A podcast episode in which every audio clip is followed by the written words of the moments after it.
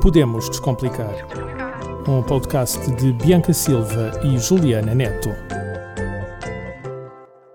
Olá, olá, eu sou a vossa locutora favorita Bianca Silva e sejam bem-vindos a mais um episódio em que me vão aturar a mim e à minha querida colega Juliana Neto. Bem, tu deves achar que és mesmo assim o centro das atenções. Amiga, eu sou como o Ronaldo, eu posso não ser a melhor, mas na minha cabeça eu sou a melhor. Só que, curiosamente, tanto eu como o Ronaldo somos efetivamente os melhores, sabes? Bem, mundos futebolísticos à parte, porque no episódio do Qatar já vimos que eu tinha dois pés esquerdos Ah, e vamos tem. lá para mundos assim mais organizados. Organizados. Amiga, olha que organização e arrumação não é lá muito comigo, mas pronto, também não podemos ser os melhores em tudo, né?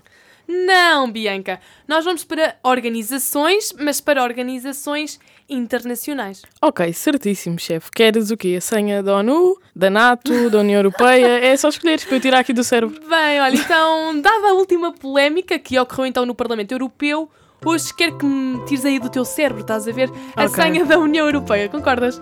Olha, concordo, concordo. E também, já que vamos falar desta questão, em que vamos falar aqui de uma organização em que fomos comparados a um jardim e o resto do mundo a uma selva, ah, acho que é interessante falarmos sobre este tema, não achas? Sim, acho que temos que explicar uh, o surgir então da União Europeia. Olha, podes fazer as honras.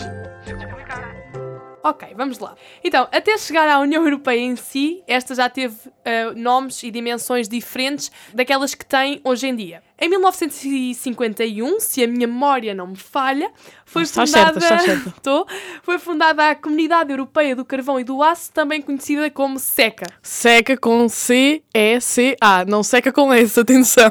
Atenção, isto é importante mesmo, saber distinguir. É verdade. Imagina que eles estão a achar que eu estou a falar mesmo de uma eu seca, seca. que isto é uma seca. Ou uma seca de falta de água. Mas não, Pois, era. não. não, não. Isso era do carvão e do aço. É do carvão e do aço. Bem, esta então era uma união económica que tinha como intuito promover a estabilidade na Europa após então aquela que foi a Segunda Guerra Mundial. Muito bem, Juliana Neto. A menina está a explicar a história. Estou tão orgulhosa, sabes? Sinto-me uma mãe orgulhosa. Prossiga, prossiga.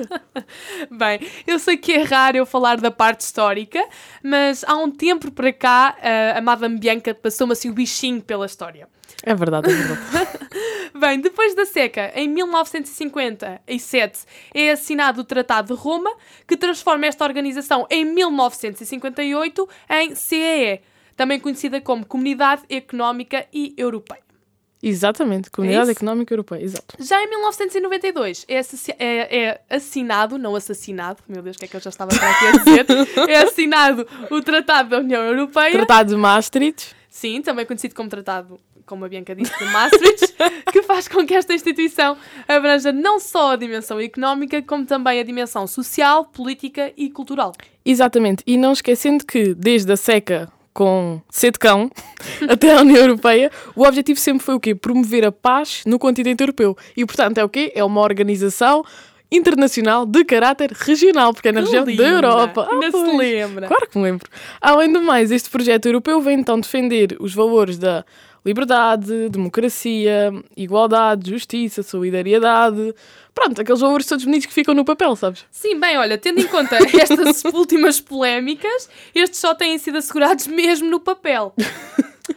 Mas bem, Pois, é verdade, é verdade. É que o pó que deve estar naquele tratado da União Europeia, digo- digo-te mesmo, cuidado para não espirrarem quando forem ler. Mas bem, vamos então aos órgãos que constituem a União Europeia. Podemos passar para esta parte. ok. Olha, pouco estudámos. Então, existem quatro órgãos dentro da União Europeia.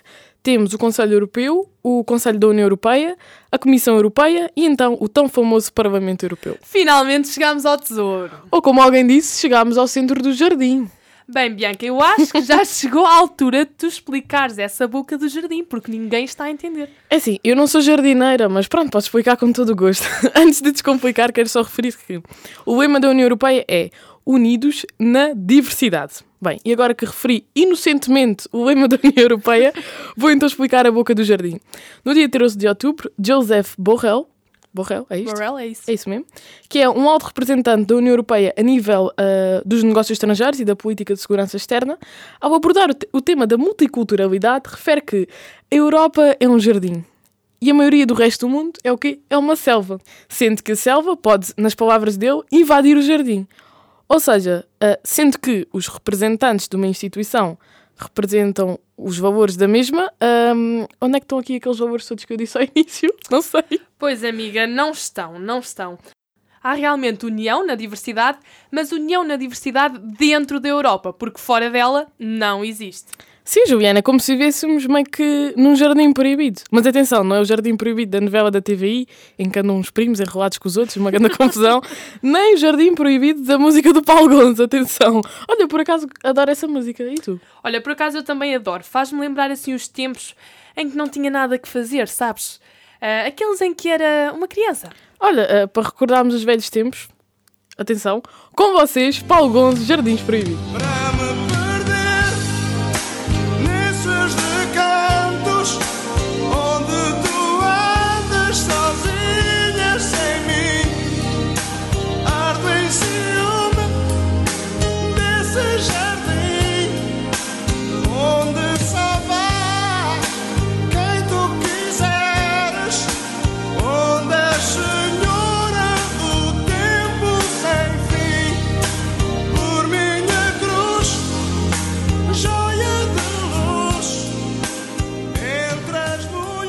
Bem, depois deste momento nostálgico, vamos lá para o jardim de Joseph Borrell.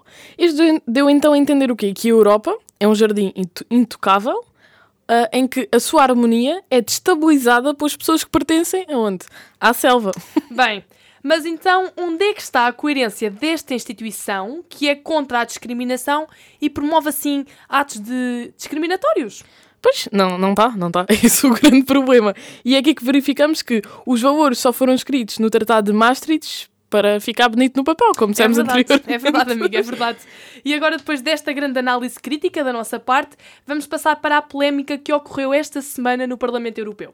Se tens acompanhado as notícias, sabes que o Parlamento Europeu destituiu Eva Kaili por suspeita de corrupção relativamente a que tema, a que tema... Relativamente ao tema dos direitos humanos no Qatar, tema que foi falado aqui por nós no oitavo episódio. Oitavo episódio. Oitavo, oitavo episódio. Portanto, a excelentíssima vice-presidente do Parlamento Europeu, uma das, uh, foi subornada para elogiar o nosso democrático Qatar por defenderem os direitos humanos. Ou seja, aqui o Qatar tentou utilizar a máxima utilizada por nós aqui no podcast. Tentou que os lucros prevalecessem, prevalecessem para a humanidade. Bem, mas o problema é que mais tarde ou mais cedo uh, tudo vem a público e este caso não foi excesso. Exatamente, amiga, é como na vida, mais tarde ou mais cedo, a verdade vem sempre ao de cima. Nem mais.